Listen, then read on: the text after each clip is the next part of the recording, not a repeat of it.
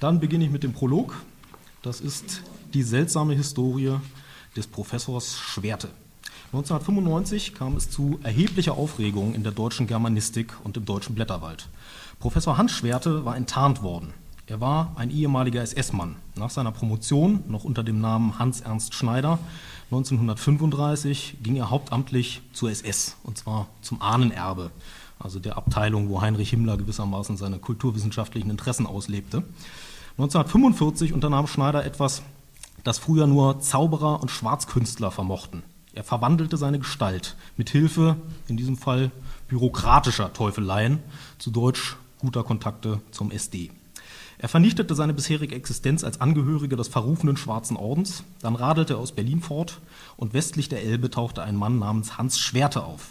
Dieser führte den juristischen Tod Hans Schneiders herbei, lernte Schneiders Witwe kennen, heiratete sie 1947 und adoptierte Schneiders Kind. Im Folgejahr promovierte auch Schwerte in der Germanistik und begann eine steile akademische Karriere, die ihn zu einer Professur in Aachen führte, zum Rektorat dort äh, und schließlich auch zum Bundesverdienstkreuz. Doch wie in Tolstois grausam gerechter Legende einer unabwendbaren Strafe, der Legende 40 Jahre, die einem bestimmten literarischen Muster nachgebildet ist, ereilte Schwerte das Schicksal, wenn auch erst nach 50 Jahren. Und erst dies, die lange vergangene Zeit, machte seine Strafe aus. Er fiel einer Gerechtigkeit anheim, die man in dieser Gesellschaft sehr lange zu üben versäumt hatte. Was keinem Blutrichter der Diktatur geschehen war, widerfuhr ihm. Man entzog ihm, dem Spätentdeckten, die Pension. Die besondere Pointe des Dramas war, er verfing sich in seiner eigenen schwarzen Kunst. Denn, so argumentierte man, der pensionsberechtigte Hans Schwerte existiere ja gar nicht. Niemand hatte in Aachen Germanistik gelehrt, niemand hatte dort 1971 das Rektorat übernommen. Man vernahm des Dr. Schwert die Wehklage. Ich dachte, ich könnte in den Sarg gehen, ohne als Betrüger dazustehen. Doch die Höllenfahrt war nicht mehr aufzuhalten. Bemerkenswert ist, wie fasziniert zahlreiche Beobachter von dieser Geschichte waren. Neben einer Flut von Zeitungsartikeln und Pamphleten erschienen mindestens sechs wissenschaftliche Bücher, die sich mit dem Fall befassten. Und Elfriede Jelinek machte ein Opernlibretto daraus. Die Struktur dieses Geschehens als Drama scheint, also ein gewisses Faszinationspotenzial zu besitzen. Was uns an dieser Stelle interessiert, ist aber etwas anderes. Schwerte sprach nämlich einen bemerkenswerten Satz inmitten all der Aufregung. Ich habe mich doch selbst entnazifiziert. Was meist als hilflos freche Selbstentschuldung gewertet wird, erhält einen erstaunlichen Sinn, wenn man sich Schwertes Arbeit, mit Schwertes Arbeit auseinandersetzt. Sein Hauptwerk hieß Faust und das Faustische, ein Kapitel deutscher Ideologie. 1958 bzw. 62 dann publiziert. Er untersuchte hier die Wirkung des Fauststoffes vom Volksbuch über diverse dramatische Bearbeitungen, Marlowe, Lessing bis hin zu Goethe und die von diesem Moment ausgehende Wertung des Stoffs als Nationalmythos der Deutschen. Eine Aufladung, die im 19. Jahrhundert vorgenommen wurde und dann wirksam war bis weit ins 20. hinein. Schwerte spricht in diesem Buch nie von sich. Er verschwindet als braver Wissenschaftler hinter seiner Darstellung. Aber es ist davon auszugehen, dass er hier einen Ideenkomplex anging, dessen Wirksamkeit dem 1909 Geborenen sehr bekannt war. Faust und das Faustische war ein Stoff, an dem sich, durch kulturelle Prägung bedingt, Fantasien und Emotionen anhängten, die Schwerte bzw. Schneider wohl an sich selbst erfahren hatte. Erst diese Arbeit an der Geschichte der eigenen Ideen machte seine Verwandlung so vollständig, dass Schwerte nach seiner Enttarnung sagte, ich weiß nicht, wer Schneider ist, aber ich werde dafür gerade stehen müssen. Und damit möchte ich auf das eigentliche Thema des heutigen Abends kommen, nämlich ein Phänomen, das mir vor einiger Zeit aufgefallen ist, ähm, nämlich eine Reihe von Büchern, als Monumentalwerke, wie man sieht, zum Teil angelegt, die während des Ersten Weltkrieges in Deutschland geschrieben wurden und die, so meine These, als eine Art Ersatzhandlung für die Kriegsbeteiligung geschrieben wurden, beziehungsweise als Beitrag zum Kriege gedacht waren oder wenigstens auf, auf emotionale Bedürfnisse der Autoren reagierten, die der Krieg bei ihnen ausgelöst hatte. Nun gibt es natürlich eine ganze Reihe von Büchern, die während des Krieges geschrieben wurden ähm, und die mehr oder weniger als, als intellektueller Kriegsbeitrag firmierten. Ähm, gerade seit diesem berüchtigten Aufruf an die Kulturwelt verstanden sich eben zahlreiche deutsche Wissenschaftler und Intellektuelle als geistig Kriegsbeteiligte. Aus dieser Produktion möchte ich nur ein paar Beispiele nennen. Friedrich Meinekes Die deutsche Erhebung von 1914, Werner Sombart, Händler und Helden, patriotische Besinnungen 1915, Max Schelers, Der Genius des Krieges und der Deutsche Krieg oder Die Ursache des deutschen Hasses von 1917 oder auch sogar Ernst Cassierers Freiheit und Form, Studien zur deutschen Geistesgeschichte von 1916. Ähm, zu diesem Themenbereich gibt es aber eigentlich auch schon eine ganz umfangreiche Forschungsliteratur. Ich will einfach nur auf zwei Titel verweisen. Äh, einmal Ulrich Sieg, Geist und Gewalt, deutsche Philosophen zwischen Kaiserreich und Nationalsozialismus, äh, erst ein paar Jahre alt, von 2013. Und natürlich der Klassiker von Kurt Flasch, Die geistige Mobilmachung, die deutschen Intellektuellen und der Erste Weltkrieg von 2000. Mich interessieren hier Bücher, bei denen es ein bisschen anders steht, in dem nämlich der Krieg meiner Meinung nach äh, eine zentrale Rolle spielt oder für, die, für deren Entstehung der Krieg wichtig war, in denen der Krieg selbst aber nur am Rande oder auch gar nicht erwähnt wird.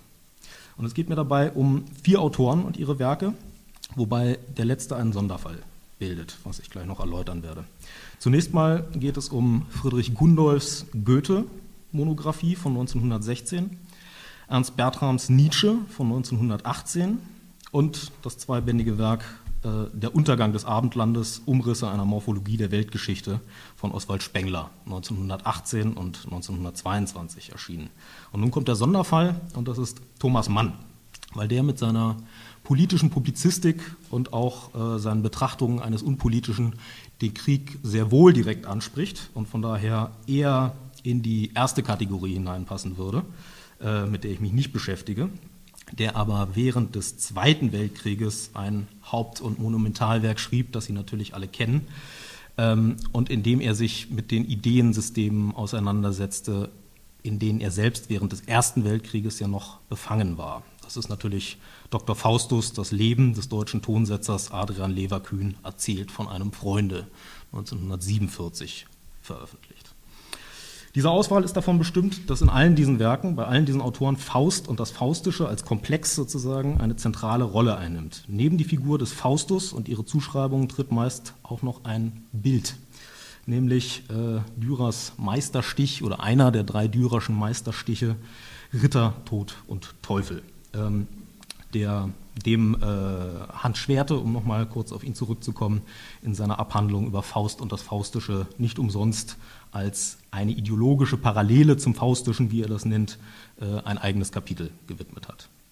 Im Folgenden will ich diese Werke kurz charakterisieren, einige Punkte herausgreifen, die mir wesentlich erscheinen ähm, und äh, auf ihren ideologischen Gehalt eingehen, also bestimmte Begriffe, Bilder, Referenzthemen und Referenzpersonen, die mir wichtig erscheinen.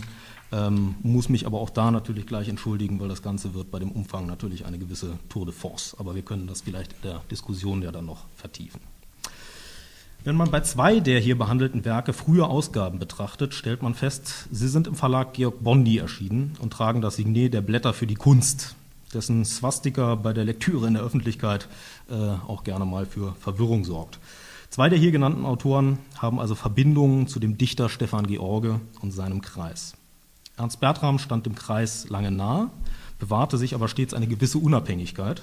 Friedrich Gundolf ähm, gehört zum innersten Kreis. Er lernte George schon als Knabe kennen, ähm, trug damals noch den etwas unpoetischen Namen äh, Fritz Gundelfinger und wurde von George dann umgetauft in Gundolf, äh, sich das besser äh, ausspricht. Ähm, und war lange Zeit äh, ja wirklich quasi der, der, Stellvertreter einer der engsten Vertrauten Stefan Georges, bis er in den 20er Jahren im zweiten Anlauf dann das tat, was im Kreis nicht, äh, nicht gern gesehen wurde und was George bei seinem Vertrauten definitiv nicht duldete. Er heiratete eine Frau. Wenn es also um diese beiden Bücher geht, kann man die Ideologie des Kreises und die Position Georges zu den Zeitgeschehnissen und zum Weltkrieg nicht ganz außer Acht lassen, besonders eben im Falle Gundolfs nicht, der dem Meister stets alle seine Schriften vorlegte und von diesem kritisieren ließ. Ja. Ähm, ideologische Kerne des Kreises, auch das eben grob zusammengefasst, ich will es nur noch mal kurz referieren, waren die Ablehnung der materialistischen bürgerlichen Gesellschaft der Gegenwart mit Argumenten die sich in die bürgerliche Kulturkritik, also die Kulturkritik, die ja selbst bürgerlich ist, der Zeit einordnen lassen, wobei Nietzsche bereits äh, argumentativ sehr, sehr prägend ist.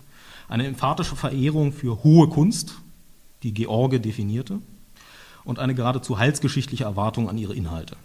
Der Kreis wurde dabei als Versammlung einer, einer geistigen Elite betrachtet, als Erziehungs- und Zuchtstätte eines hohen Geistes, während die umgebende Welt der Dekadenz anheimgegeben war. Dieser Geist sollte die Heraufkunft einer neuen Zeit, eines neuen Reiches ermöglichen. George umkreiste diese Themen in seinen Gedichtsammlungen Der siebente Ring, Der Stern des Bundes und Das neue Reich. Hier ging die Ideenwelt des Kreises in eine Mythologie über, die in dem äh, poetisch-religiösen Kult um Maximin, einen sehr früh verstorbenen Jungen aus dem Kreis, den George sozusagen vergöttlichte, kulminierte, und in ein politisches Künstlertum mit eschatologischem Anspruch.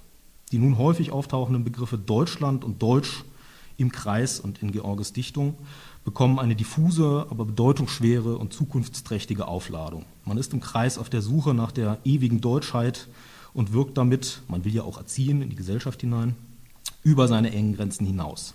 So ist zum Beispiel der Kult, äh, der Kult um Hölderlin in der ersten Hälfte des 20. Jahrhunderts ohne die Popularisierung durch George kaum zu erklären.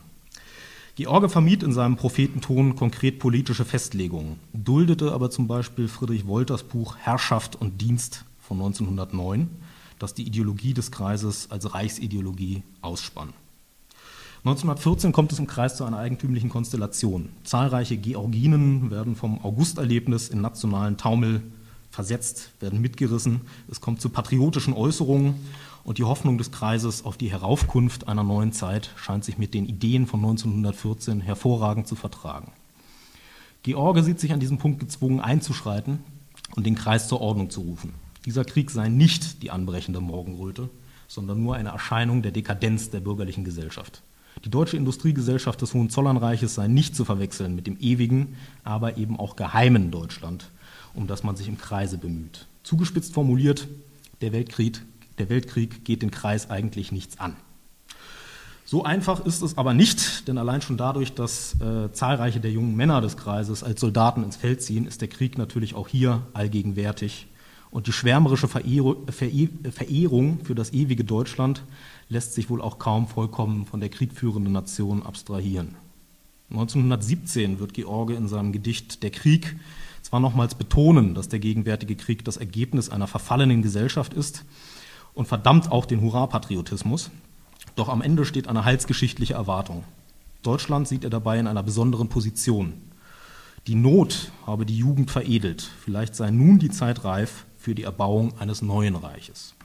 Dies ist also der ideengeschichtliche Rahmen, vor dem man gerade Gundolfs Buch betrachten muss. Sein Goethe erschien also 1916, wie gesagt, bei Georg Bondi. Äh, es ist ein Werk von etwa 800 Seiten, was zu einem nicht geringen Teil auf äh, einen gewissen Wiederholungszwang bei Gundolf äh, zurückzuführen ist. Ähm, ich sage mal, man hätte das vielleicht auch auf 400 oder 500 Seiten hinbekommen können. Ähm, was beim, bei der ersten Lektüre auffällt für eine Biografie, es gibt kaum Jahreszahlen, was ja erstmal ein wenig verwundert. In der Einleitung stellt Gundolf seine Absicht vor. Er wolle Goethe als Gestalt, als die größte Einheit, worin deutscher Geist sich verkörpert hat, darstellen. Dies sei nur über das Werk möglich, denn beim wirklichen Künstler, dem wirklichen Dichter, der alle 100 Jahre auftritt, sei Leben und Werk etwas Untrennbares. Wir befinden uns also mitten im Geniekult, der Künstler als Ausnahmemensch. Und tatsächlich, Zitat, über, über Goethes Schicksal waltet das, was er selbst das Dämonische genannt hat. Unmittelbar darauf folgt der Vergleich mit Cäsar und Napoleon. Das Dämonische und die, Bild, äh, die bildnerische Kraft seien in Goethe untrennbar vereint, brächten sein Werk als Gestalt und Form hervor. Zitat. Wie nur große Menschen wirklich eine eigene Gestalt und ein eigenes Werk haben, so haben auch nur große Menschen ein eigenes Schicksal. Der gewöhnliche Mensch hat bloß Eigenschaften. Der Künstler wird hier vorgestellt als ein von dämonischen Kräften angetriebener großer Mann, dessen Schicksal Gestaltung und Gestaltwerdung ist. Zitat: Es gibt nicht eine Zeile von Goethe, die nicht näher oder ferner, mittelbar oder unmittelbar, positiv oder negativ, das ist das, was ich mit dem Wiederholungszwang meine, äh, seiner Selbstgestaltung zu dienen hätte, die nicht Gestalt wäre oder erstrebte. Zitat Ende. Goethe, das ist, Zitat, der gestalterische Deutsche schlechthin. Goethes Gestalt und Dichtung steht unter dem Dämon. Während die anderen Stürmer und Dränger dies als Mode verfolgten, habe Goethe nicht anders gekonnt. Er stand unter dem Zwang zur Gestaltung. Diesen Gestalterwillen nennt Gundolf Titanismus. Zitat. Der Drang, seine schöpferische Fülle auszuströmen und der Wille, sich zu behaupten in einer Individualität gegenüber dem Chaos der Welt. Der Titan Goethe spürte also in sich den Drang, die ganze Welt zu durchdringen, zu gestalten, das Chaos zu ordnen. Damit stand er als Gestalter gegen die Widerstände dieser Welt, als Künstler gegen die Gesellschaft, für die er als Individuum zu gewaltig war. So mündet der Titanismus in den Kampf mit der Welt, in den, Zitat, Kampf des starken Einzelnen gegen die Gesellschaft. Es ist der Trotz des Titanen, der eine Welt in sich trägt, stark und reich genug, der Ordnung draußen sich zu entschlagen. Zitat Ende. Das, was er in sich spürte, verlangte nach Ausdruck. Und so gestaltete Goethe titanische Stoffe. Cäsar, Mahomet und Prometheus, Inbegriff der titanischen Rebellion gegen die Götter und ihre Ordnung. Diese Gesinnung führte ihn in Konflikt mit jeder Konvention. Zitat, vor allem gegen die Franzosen mit ihrer Verzärtelung, zum Bruch mit der voltairischen Eleganz, der wielandschen Weichlichkeit und hin, Zitat, zu den getürmten Massen der, der Gotik, zu, den innigen Alt, zu der innigen Altmeistertreue, zu titanischem Trutz, römischer Wucht oder gotischem Schwung. Gotischem Schwung, pardon. Ähm, das sind Stellen, wo man dann vielleicht wirklich mal in Bezug auf die Franzosen kleine Verbindungen zur Gegenwart herstellen könnte. Ansonsten taucht eben der Krieg, wie gesagt, überhaupt nie auf. Ähm, Goethes titanische Figuren seien stets Selbstbilder. Cäsar, Zitat, Cäsar ist Goethe unter dem Bild eines titanisch freien, muntern, unabhängigen Täters, der sich fühlt als Sohn des Glücks und erhaben über alle Mitmenschen und Umstände, im sicheren Genuss seiner Spannkraft und seines Überblicks, dabei bedürftig und begierig seine Überlegenheit zu erproben gegen eine Welt von Widerständen. Hungrig, fast so sehr nach Kampf als nach Sieg, nach Beschäftigung als nach Herrschaft. Zitat Ende. Hier sieht Nietzsche wirklich aus jedem Knopfloch hervor und Gundolf leugnet es auch gar nicht. Zitat. Damals, also zur Goethe-Zeit, ist der heroisch große Einzelmensch in die deutsche Dichtung eingeführt worden. Damals ist in der deutschen Sprache das Wort Übermensch in einem dem Sinn Nietzsches verwandten Ton geprägt worden. Damals begründet sich der theoretische Kult der großen Persönlichkeit schlichthin, ohne Rücksicht auf moralische oder soziale Werte. Zitat Ende. Goethes Schicksal ist also das Streben nach Welterfassung. Zitat. Das Unendliche ist für ihn nicht der Gegensatz und die Aufhebung des sinnlich-irdischen, sondern seine Steigerung, seine Erweiterung. Er traute sich die Weiträumigkeit seiner Sinne zu, um das Grenzenlose noch mit seinem Atem zu vergegenwärtigen. Zitat Ende. Den idealen Stoff für diese seine eigene Gestalt fand Goethe damit im Faust. Im Zitat dämonischen Forscher und Magier fand sich der dämonische Sucher und Geisterbanner Goethe. In Faust findet er die Ambivalenz, die ihn selbst antreibt und quält. Zitat, die Unersättlichkeit nach Leben, nach Allheit, des schöpferischen titanischen Expansionstriebes, die Unmöglichkeit, sein Ich als Form zum All zu erweitern, dass die, dass die Welt so groß ist und dass der Mensch so willig ist, ihrer Größe teilhaftig zu werden, ohne die Organe dazu, das treibt Faust dem Teufel in die Arme. Zitat Ende. Fausts Antrieb ist das Streben nach Unbedingtheit. Es treibt ihn weiter und immer weiter. Erst zur Weltdurchdringung, dann im zweiten Teil des Faust zur Weltgestaltung als Feldherr und Kolonisator. Mephisto steht ihm als ewiger Begrenzer gegenüber. Und so trieb es auch Goethe an diesem Stoff immer weiter. Von, Zitat, der Gretchen-Tragödie zum Faustdrama, der Fausttragödie zu seinem Lebensgleichnis, seines Lebensgedichtes zum Weltmysterium. Zitat Ende. Was aber trieb Gundolf an, seiner Gegenwart 800 Seiten Goethe-Deutung entgegenzuhalten? Es gibt, wie gesagt, keinerlei offene Bezüge zur Gegenwart. Und natürlich entsprach die Inszenierung Goethes als Titan in Menschengestalt auch ganz dem Dichterbild des Georgekreises.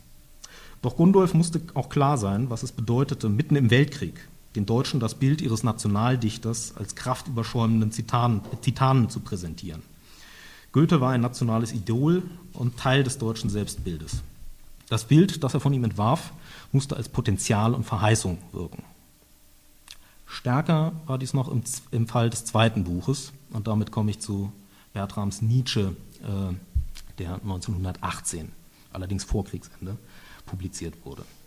Auch dieses Buch gehört zu den Geistbüchern, die bei Bondi sozusagen aus dem Kreis herausgegeben wurden.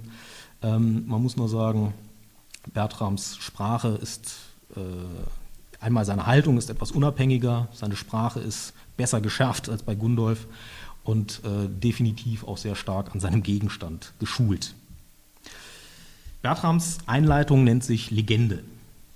Bertram beginnt hier mit einer radikalen Kritik der konventionellen, der objektiven Methoden historistischer Geschichtsschreibung. Zitat.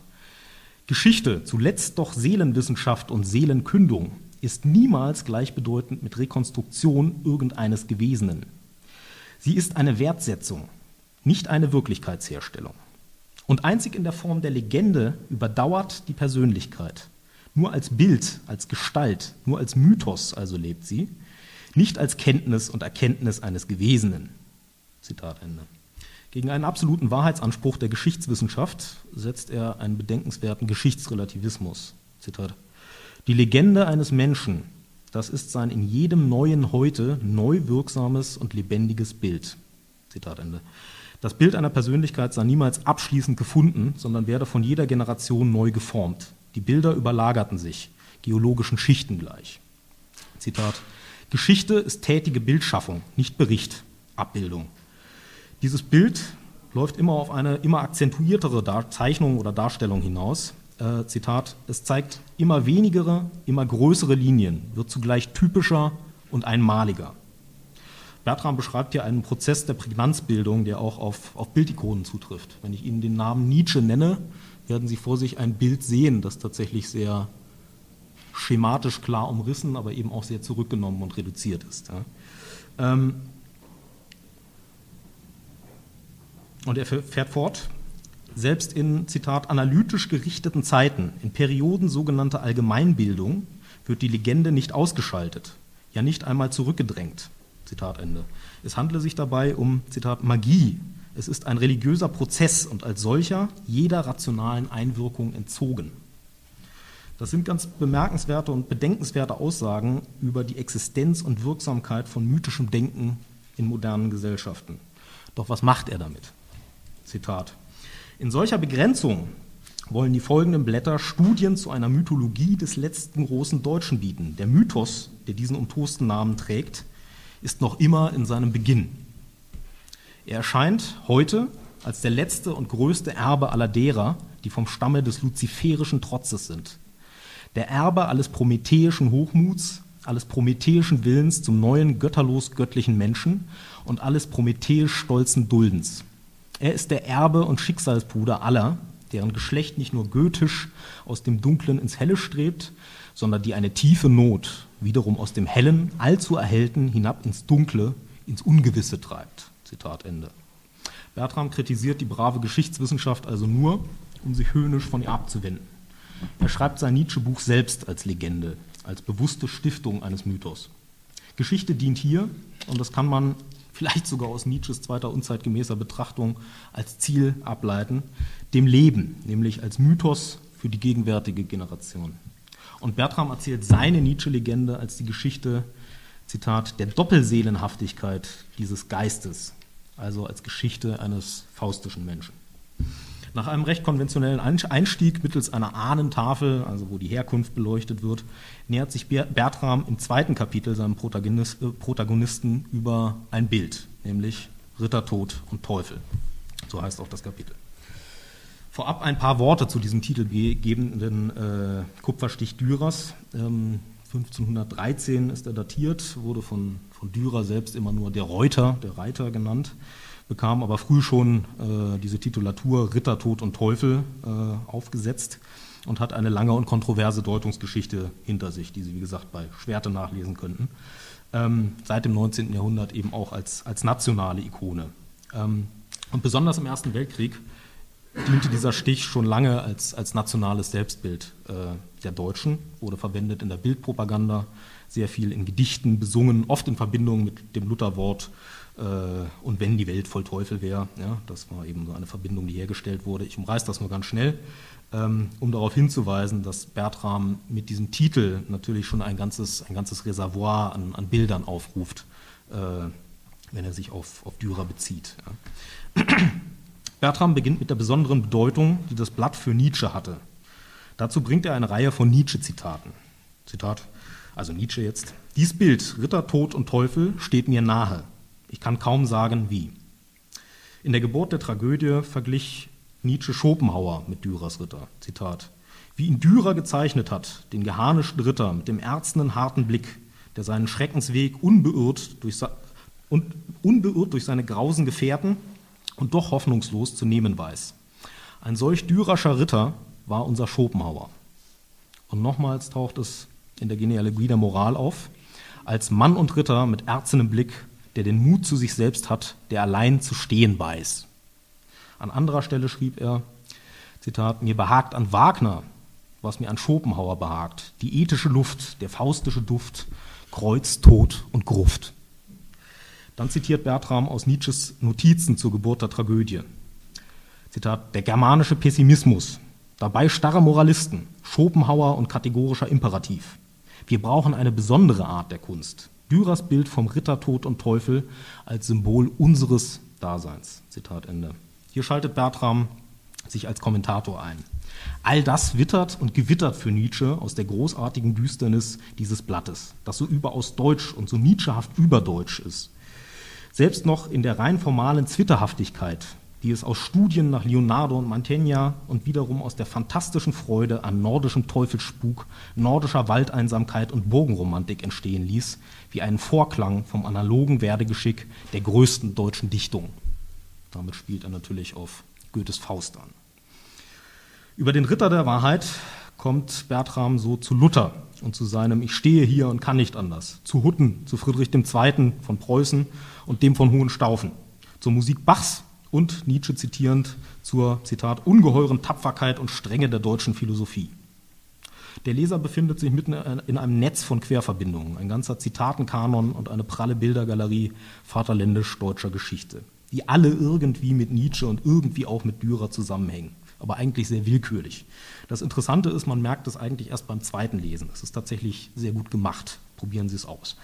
Es ist äh, die Endaussage, auf die alles hinausläuft, äh, lässt sich dann auch wieder in, in Nietzsche-Zitaten zusammengeschnittenen wiedergeben, die Bertram natürlich auch alle bringt. Zitat Man fürchtet mit diesem Willen in der Brust nicht das Furchtbare und Fragwürdige, das allem Dasein eignet. Man sucht es selbst auf. Hinter einem solchen Willen steht der Mut, der Stolz, das Verlangen nach einem großen Feinde. Dies war meine pessimistische Perspektive von Anbeginn. Wenn je ein Deutscher etwas Großes tat, so geschah es in der Not, Zustand der Tapferkeit, der zusammengebissenen Zähne, der gespanntesten Besonnenheit.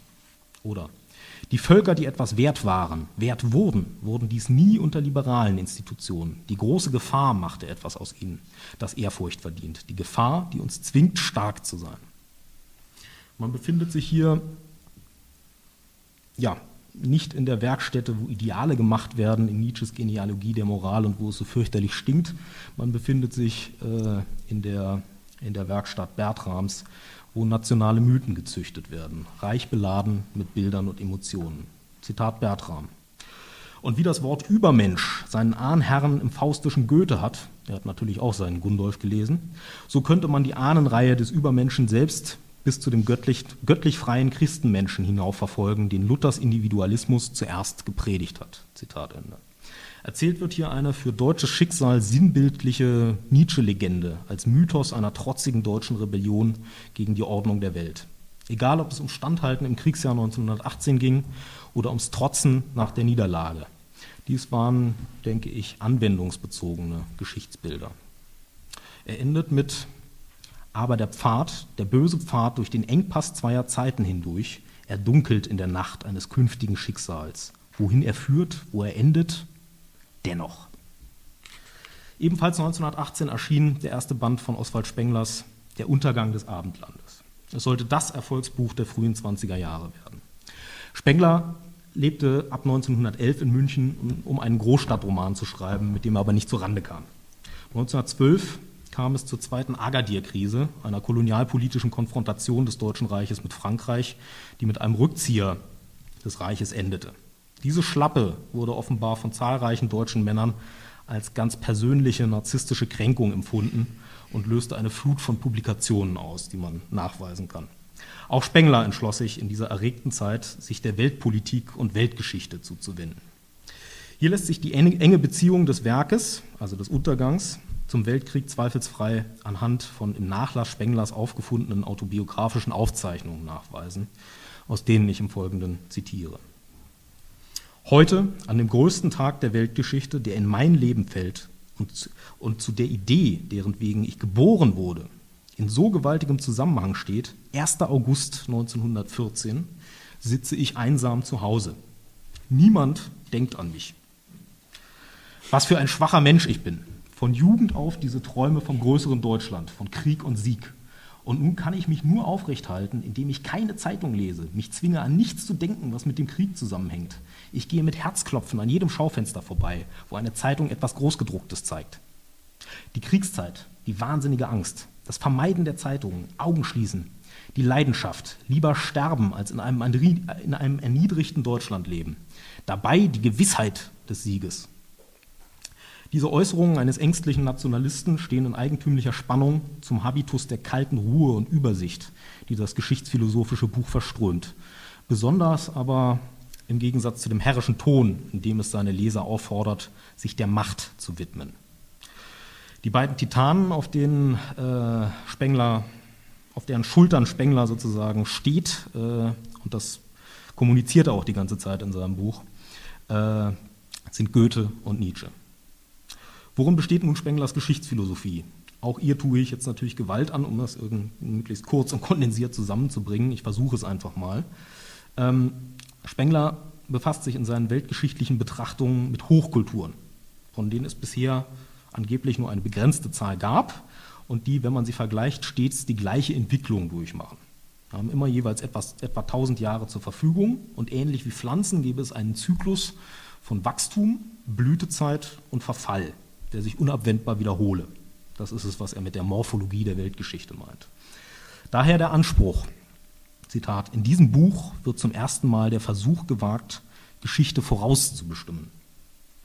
Die gegenwärtige Hochkultur ist die unsere, die abendländische Europas und Nordamerikas. Spengler nennt sie die faustische Kultur, denn sie ist geprägt von ihrer Sehnsucht nach Weite, nach unendlicher Ausdehnung, im geistigen wie, in, wie im räumlichen Sinne. Zitat, ein Wille zur Macht, der aller Grenzen von Raum und Zeit spottet, der das Grenzenlose, das Unendliche zum eigentlichen Ziel hat.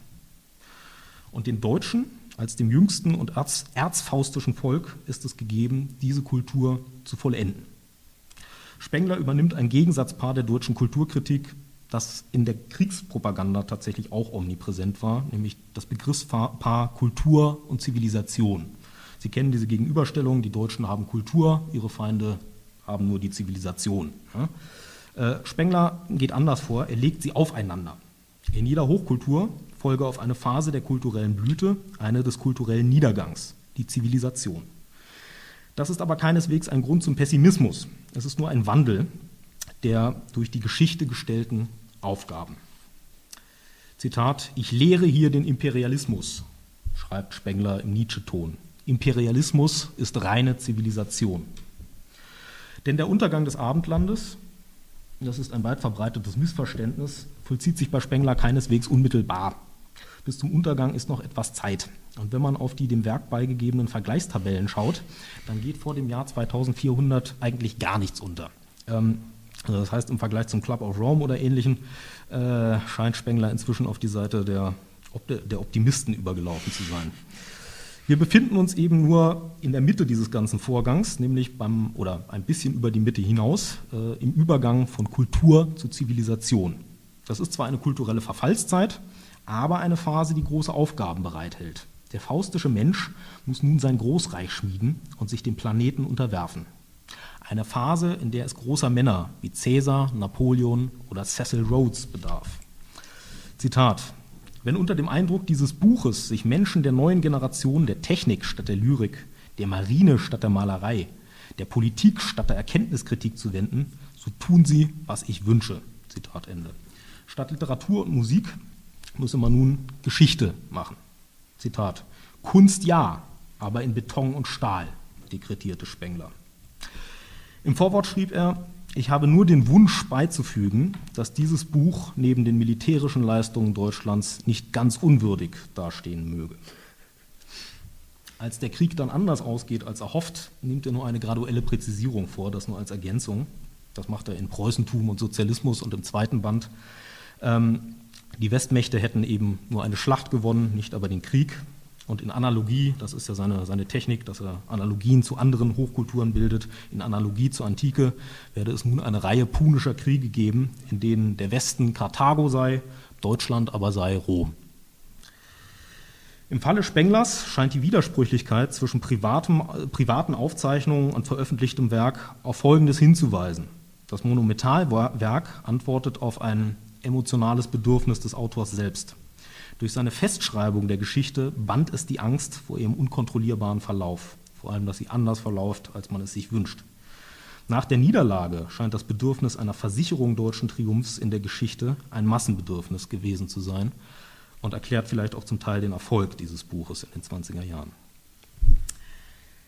Am 18. September 1918 beendete Thomas Mann die Lektüre von Bertrams Nietzsche-Buch. Zitat: Wahrhaftig, ich bin stolz auf dieses Werk, als wär's ein Stück von mir. Als nächste Lektüre stand ihm Spenglers Untergang bevor, der ihn zunächst in einen Taumel der Begeisterung stürzen sollte, bevor er sich später eine etwas kritischere Meinung bildete. Auf Manns Kriegsschriften will ich hier nur ganz kurz eingehen, sozusagen als, als Schlaglicht. In seiner ersten publizistischen Äußerung Gedanken im Kriege von 1914 operierte Mann mit Denkfiguren, die denen, die uns begegnet sind, durchaus verwandt scheinen. Er endete mit der Proklamation einer geheimnisvollen deutschen Besonderheit, Zitat, es ist wahr, der deutschen Seele eignet etwas Tiefstes und Irrationales, was sie dem Gefühl und Urteil anderer, flacherer Völker störend, beunruhigend, fremd, ja widerwärtig und wild erscheinen lässt. Ein Element des Dämonischen und Heroischen. Zitat Ende. Im Schlusssatz schleudert er den Feinden entgegen. Ihr wolltet uns einzingeln, abschnüren, austilgen, aber Deutschland, ihr seht es schon, wird sein tiefes, verhasstes Ich wie ein Löwe verteidigen. Und das Ergebnis eures Anschlags wird sein, dass ihr euch staunend genötigt sehen werdet, uns zu studieren. Die faustische Ambivalenz und Zerrissenheit deutschen Seins und Strebens blieb auch in den Betrachtungen eines unpolitischen Thema. Auch hier traten selbstverständlich Nietzsche und Dürers Ritter auf. Aber darauf will ich jetzt gar nicht im Detail eingehen. Sie wissen, dass Thomas Mann sich in den 20er Jahren zum Vernunftrepublikaner entwickelte und dass schließlich er es sein sollte, der exiliert äh, dem deutschen Weg in den Untergang einen literarischen Abgesang verfasste. Die sinnbildliche Figur für deutsches Schicksal blieb dabei, wie eh und je Faust. Damit das Gleichnis niemandem entgehe, steht es auch gleich im Titel. Dr. Faustus, das Leben des deutschen Tonsitzers Adrian Leverkühn, erzählt von einem Freund. Sie kennen die Geschichte des, Komponisten Adrian Leverkühn, der nach dem Äußersten strebt. Als er in seiner Tonkunst die Grenzen unüberwindbar findet, holt er sich im Bordell die Syphilis, verschleppt die Behandlung und illuminiert sich damit das Gehirn. Die Krankheit ermöglicht es ihm, äh, jede Begrenzung zu überwinden und er erreicht unglaubliche Höhen der Kunst, auf deren Höhepunkt er zusammenbricht und im Wahn endet. Es ist offensichtlich, dass diese Geschichte von ihrer Struktur her nicht nur Faustus nachgebildet ist, sondern auch dem Leben Nietzsches in Bertramscher Beleuchtung. Es ist auch offensichtlich, dass der Name Lev R. Kühn selbst sinnbildlich ist, dass er nämlich den, den Gehalt transportiert, den man äh, klassischerweise dem Dürerstich von Ritter, Tod und Teufel zu entnehmen meint. Ich will kurz in den Roman eintauchen und dann kommen wir zum Ende. Vier Jahre nach Leverkühns Infektion begegnet er in Italien dem Teufel. Es gilt, den Pakt zu schließen. Der Roman lässt an dieser Stelle offen, ob es eine reale Begegnung oder Fieberwahn ist. Der Teufel macht seine besondere Beziehung zu Leverkühns Herkunft auch gleich deutlich. Zitat. Sprich nur Deutsch, nur fein Altdeutsch mit der Sprache heraus. Ich verstehe es. Ist gerade meine Lieblingssprache. Manchmal verstehe ich überhaupt nur Deutsch. Zitat Ende. Die Unterhaltung vollzieht sich dann auch in einem imitierten Lutherdeutsch unter Aufrufung allerlei altdeutscher Referenzen, sozusagen im dürerschen Dekor. Was der Teufel zu bieten hat, ist Genialität. Er verspricht dem Künstler, Zitat, dass du Dinge machen sollst, dass dich das heilige Grauen davor ankommen soll. Die Versuchung lautet, Zitat, was dich erhöht, was die Gefühle von Kraft und Macht und Herrschaft vermehrt. Zum Teufel, das ist die Wahrheit. Die Zeit selber, die Kulturepoche, will sagen, die Epoche der Kultur und ihres Kultus, wirst du durchbrechen und dich der Barbarei erdreisten. Es ist das extravagante Dasein, das Einzige, was einem stolzen Sinn genügt. Zitat Ende. Auch die, Helle, die Hölle selbst versucht der Leverkühn schmackhaft zu machen. Das Extreme daran muss dir gefallen. Der Versuchte antwortet nur, es gefällt mir. Mann reflektierte die Faszinationskraft, die romantische Geschichts- und Selbstbilder auf seine Generation ausübten und persiflierte die gotischen Vorlieben des modernen Deutschland. Anno 1500 oder so fällt als Zitat. Doch bei aller Darstellung der Verführungskraft dieser Romantik, die stets zu politischer Romantik umschlagen konnte, scheint sie in Kraft zu bleiben. Das gotische Dekorum gefällt dem Autor einfach zu gut. Und dasselbe gilt auch für die Struktur des Faustus-Dramas. Die Geschichte Leverkühns, in der, ständig, in der ständig betont wird, dass es sich um eine deutsche Geschichte handelt, wird berichtet vor dem Hintergrund der im Bombenhagel des Zweiten Weltkrieges verbrennenden alten Städte, die immer wieder im Bericht des Freundes aufscheinen. Der Untergang scheint, wie bei Spengler, das einzig angemessene Ende eines faustischen Dramas zu sein. Darin schien eine eigentümliche Übereinstimmung zu, zu herrschen zwischen Pacific Palisades und Berlin. Die faustische Versuchung blieb offenbar wirksam. Bei aller feinen manchen Ironie, sein Roman bleibt ein nationales Sinnbild, eine Legende von deutscher Exzeption, einer staunenden Welt und dem eigenen Volk dargebracht. Mann hatte den Nationalismus abgelegt. Die deutsche Mythologie der Moderne behielt aber offenbar für ihn ihre Faszinationskraft. Damit wäre ich mit dem Stoff einigermaßen durch. Ich möchte nur, bevor wir zur Diskussion übergehen, noch ein paar kurze vergleichende Überlegungen anführen. Alle der hier besprochenen Bücher haben einige Gemeinsamkeiten, von denen ich nur ein paar nennen möchte. Äh, dem Publikum werden große Gestalten vorgeführt, und zwar als Beispiele in Form von, von Legenden dargebracht. Ja. Große Männer, Genies, Kraftgestalten. Ihre, ihre Aufgabe oder ihre Tätigkeit besteht im Trotz gegen etwas, gegen die Zeit, die feindliche Welt, die göttliche Ordnung. Die Regeln dieser Welt, die herkömmliche Ordnung, wird von diesen Titanen aus den Angeln gehoben. Auch um den Preis des Höllensturzes.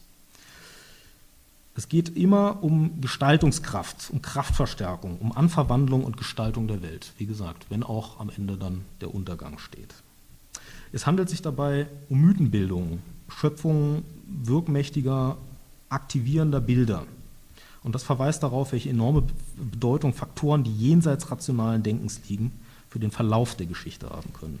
Das mythische Denken, diesen Begriff von Kassierer, äh, spielt in der, in der Moderne immer noch eine sehr bedeutende Rolle.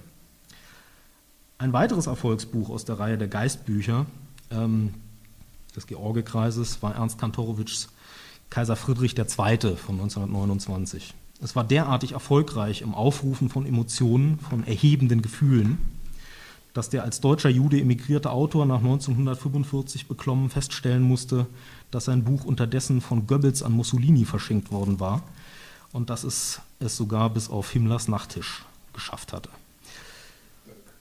damit würde ich dann erstmal schließen und bin sehr gespannt auf die Diskussion. Sie haben gemerkt, das Ganze ist noch ein ziemlicher Materialhaufen äh, und hart noch auf eine, auf eine bessere Durcharbeitung. Von daher bin ich sehr gespannt auf Ihre Kritik, Anmerkungen und Kommentare. Vielen Dank.